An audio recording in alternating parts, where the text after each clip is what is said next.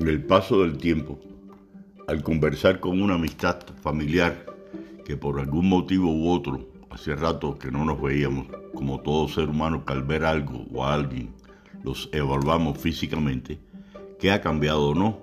Con esa frase del alguien, diría que te quiere mucho, pero si sigues igualito, cuando en realidad no lo es, porque los años pasan y vamos acumulando experiencia.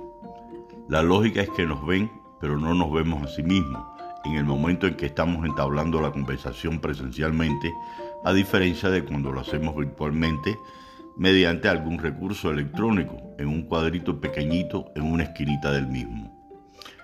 Lo habitual es que nos veamos todos los días, al menos en un espejo.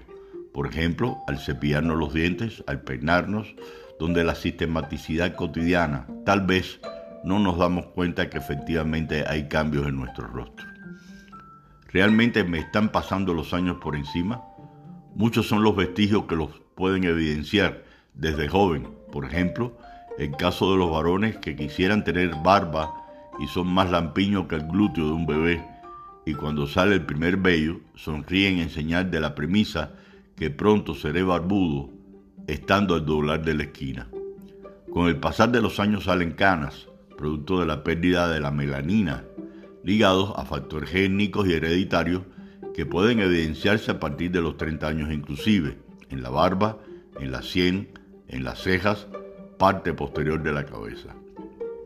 Además de los factores antes mencionados, se plantea que el estrés constituye otro elemento a tener en cuenta que acelera el proceso de encarecimiento, y cito varias anécdotas.